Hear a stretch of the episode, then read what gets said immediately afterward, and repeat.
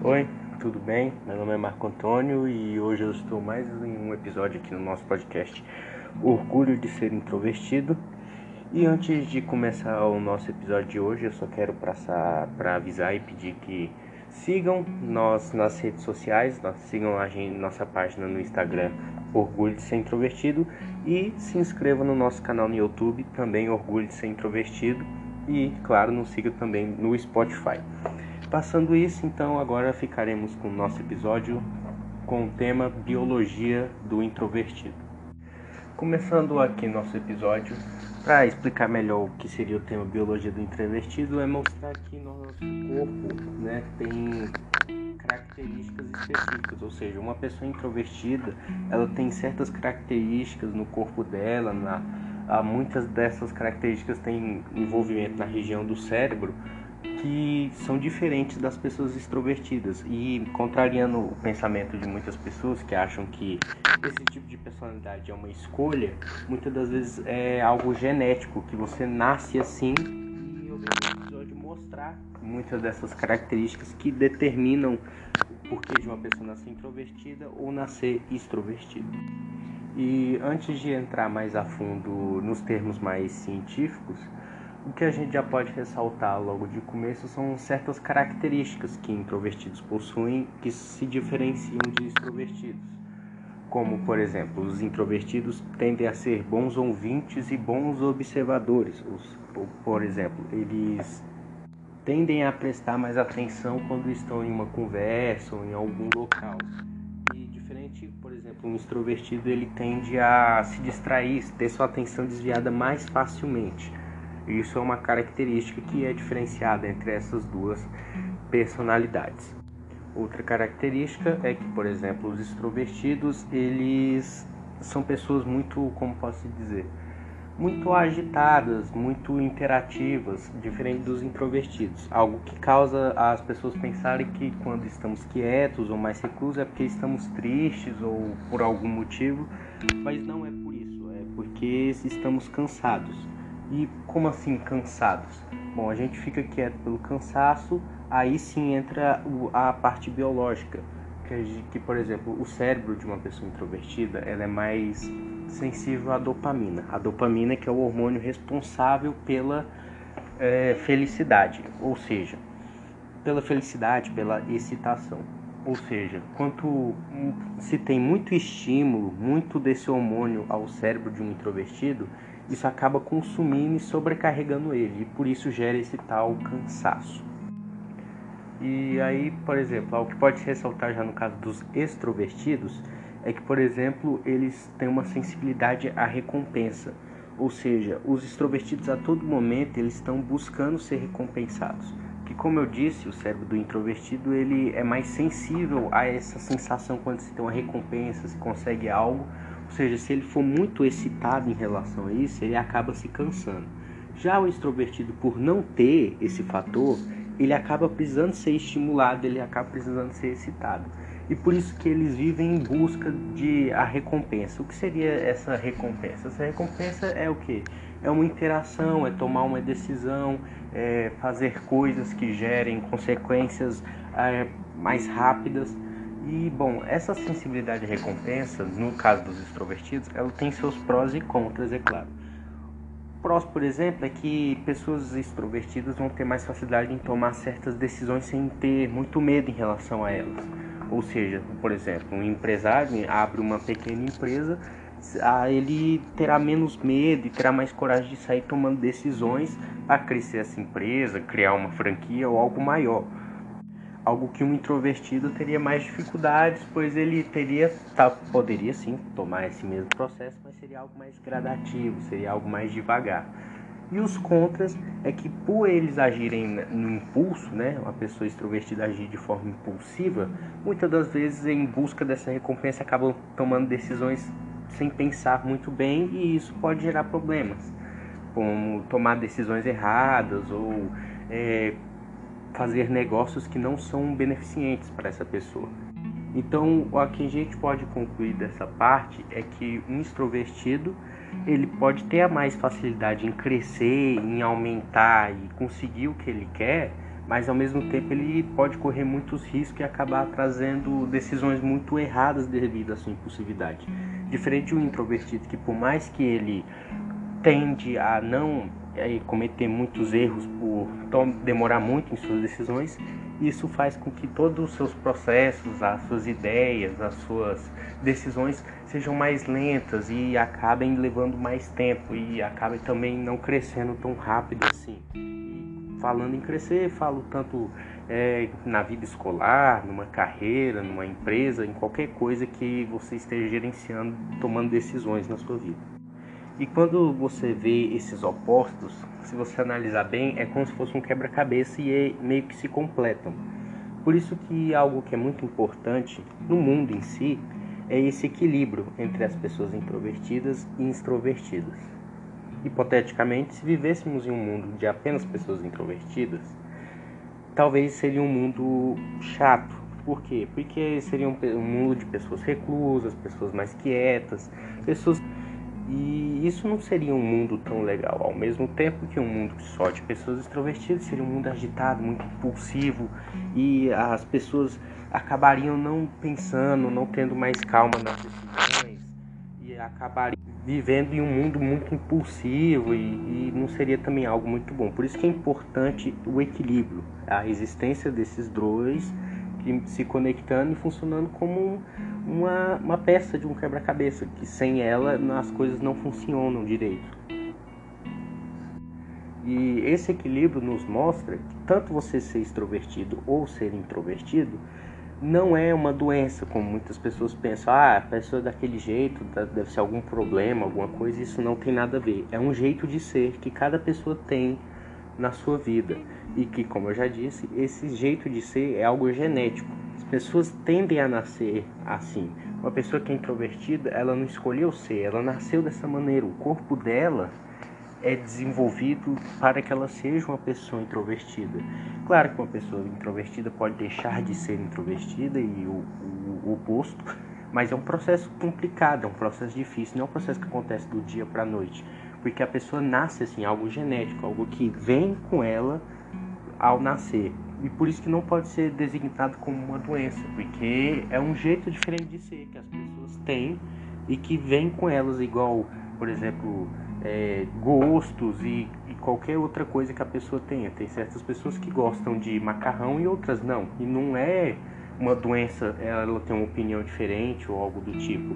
É porque ela nasceu com uma postura que tende a fazer ela a gostar de alguma coisa e não gostar de outras que é algo que define praticamente todo ser humano, é o que faz o ser humano ser diferente. Agora, passando dessa parte mais superficial e mostrando essas diferenças, agora vou entrar numa área mais científica. Claro que eu vou passando para lembrar que eu não sou especialista em nada e tudo que as informações que eu tenho aqui foi através de pesquisas que eu fiz em relação a isso. E a primeira que nos mostra é a relação da amígdala com o neocortex. Bom, a amígdala é uma região do cérebro que é responsável pelas tomadas de decisões automáticas. Ou seja, quando a pessoa te cumprimenta, você cumprimenta de volta, é algo automático, que você já tem aquele costume. A amígdala é a parte responsável por isso. Enquanto o neocortex é responsável pelas decisões racionais, ou seja, uma decisão mais com calma, não é algo automático. E bom, pegando um, exemplo, no caso do introvertido, a situação que funcionaria seria a seguinte: ele está lá, parado, sei lá, fazendo alguma coisa e alguém vem e o cumprimenta. Ao cumprimentá-lo, a amígdala ela vai aumentar os vasos sanguíneos, ela vai liberar mais adrenalina para o cérebro, para a região do neocortex. E ao liberar mais adrenalina, acontecem os efeitos que a adrenalina causa no corpo. Então, nervo, nervosismo pode causar, né? é, começar a suar e outros sinais, a, a, pessoa começa a ficar mais agitada, a respiração mais é, ofegante, até a, essa, a informação, o cumprimento que você recebeu chegar até o neocortex e essa região do cérebro, ela conseguir analisar a situação e perceber que essa é uma situação normal, não há nada de errado com essa situação, e ele vai te enviar um, uma, um sinal de como você vai reagir àquilo, e aí sim você volta a se acalmar e seu corpo volta ao normal. Mas então, essa decisão, essa reação tanto da liberação da adrenalina até você realizar o comprimento ocorre em pequenos segundos, mas que essa ação, mesmo em pequenos segundos, ela consome a energia de uma pessoa. Ou seja, ela vai, como no caso, os introvertidos tendem a ocorrer desta maneira, esse tipo de reação com ela, de essa liberação de adrenalina, tudo, com um simples cumprimento, essa energia vai sendo consumida e a pessoa vai se cansando. O problema é que às vezes essa batalha entre a amígdala e o neocortex, muitas das vezes o neocortex não vence ela e aí que temos ataques de timidez quando a pessoa ela é, quando acontece a situação, por exemplo, da pessoa ir falar com você e você travar, você não saber o que fazer, você é, surtar, não, não saber reagir. Por quê? Porque o seu neocortex acabou perdendo a batalha contra a amígdala e aquela liberação de adrenalina e todos aqueles efeitos acabaram que te afetaram e você não conseguiu corrigir eles. Só que no caso, essa luta entre os dois ocorre em qualquer tipo de pessoa. E quando essa luta, o neocortex meio que perde essa luta entre aspas para a amígdala, ocorre os ataques de timidez. Agora saindo mais da área da timidez, que aí sim que é o, o problema que eu acabei de contar, e focando mais na amígdala, agora mostrando a diferença dela nos introvertidos e extrovertidos, e mostrando que essa região do cérebro é diferente dependendo da personalidade da pessoa. Por exemplo, no caso das pessoas introvertidas, a amígdala ela é mais excitada, ou seja, ela é sensível a novidades. E, e, e só essa informação sobre essa parte do cérebro de uma pessoa introvertida já explica muitas coisas envolvendo o introvertido. Explica o motivo dele costumar ser mais recluso, explica o motivo dele não gostar de mudanças, explica também o porquê dele ter dificuldade em começar novos relacionamentos e focar em relacionamentos mais duradouros e entrar em, em situações muito novas para ele claro. O que eu tô falando aqui não é a situação de todas as pessoas introvertidas, mas é um caso de uma maioria e eu me enquadro nesse caso. E como podemos ver, é, o motivo deles serem assim é um motivo biológico. É porque a nossa amígdala ela é mais sensível a novidades e gera esses fatores que eu acabei de dizer. Tanto que quem descobriu essa relação da amígdala com a personalidade de uma pessoa foi o psicólogo Jerome Kagan da Universidade de Harvard. Tanto que é uma forma de mostrar que não é algo que as pessoas ainda tá no campo das ideias, foi algo descoberto, foi algo estudado. Tanto que a pesquisa que foi feita para descobrir essa relação foi uma pesquisa longa, mas que eles utilizaram bebês. E ao utilizarem bebês, eles pegavam esses bebês e colocavam as vozes tipo de, dos pais e das mães, né, que esses bebês estão habituados a ouvir. Depois disso, eles colocavam vozes e áudios de pessoas completamente diferentes, de coisas, não só de pessoas, mas de objetos, do, do meio ambiente que eram novas, que aqueles bebês não tinham, nunca tinham ouvido. E ao fazer esse experimento, foi se percebeu que 20% dos bebês da pesquisa começavam a reagir de maneira é, adversa a isso, a chorar, a, a, agir com dificuldade em relação a essas novidades, mostrando que o, o corpo deles, que alguns grupos de pessoas, de algum desses bebês, eles estavam sensíveis à novidade, mostrando mais uma vez que a pessoa, ela ser introvertida ou extrovertida, é algo genético, como essa pesquisa comprovou. Mas mesmo com essa relação de ser algo genético, ser algo de nascença, ser algo que as pessoas surgem assim, isso também não mostra que a pessoa é 100% introvertida ou extrovertida. É como se não existisse extremos. Por exemplo, se a pessoa fosse 100% realmente introvertida ou 100% extrovertida, essa pessoa já aí sim enquadraria num causa, numa causa de doença, ou seja, é, seria passiva a tratamento, algo do tipo. Porque tanto essas duas personalidades, todo extremo em qualquer situação é algo ruim. E os extremos das suas personalidades podem causar problemas. E por isso que quando você se diz introvertido ou extrovertida, não pense que você é 100% aquilo. Você vai ter características de um introvertido, de um extrovertido, e você você poderá depois, talvez, quando se analisar, você pode perceber, ah, eu sou mais isso do que aquilo. Como, por exemplo, eu me reconheço mais introvertido do que extrovertido, mas nunca é, se acha ou se enquadre como se você fosse 100% só aquela personalidade e não tivesse nada em relação a outra. E voltando ao lance da estimulação, né, envolvendo o neocortex, a amígdala, é, a gente pode agora também mostrar mais como o cérebro funciona nessas personalidades e que é uma forma muito boa de provar e explicar por que as pessoas de determinadas personalidades reagem a certos tipos de ambiente.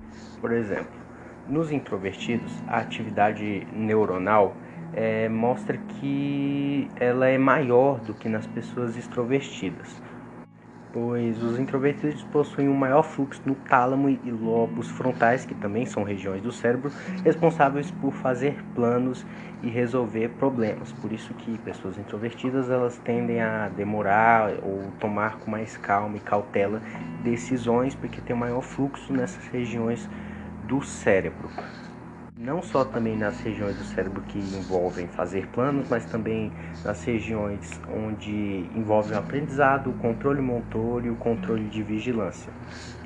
E nós, né, pessoas introvertidas, acabam reagindo aos estímulos de fora de forma mais rápida, assimilando as coisas que estão acontecendo de uma maneira mais rápida.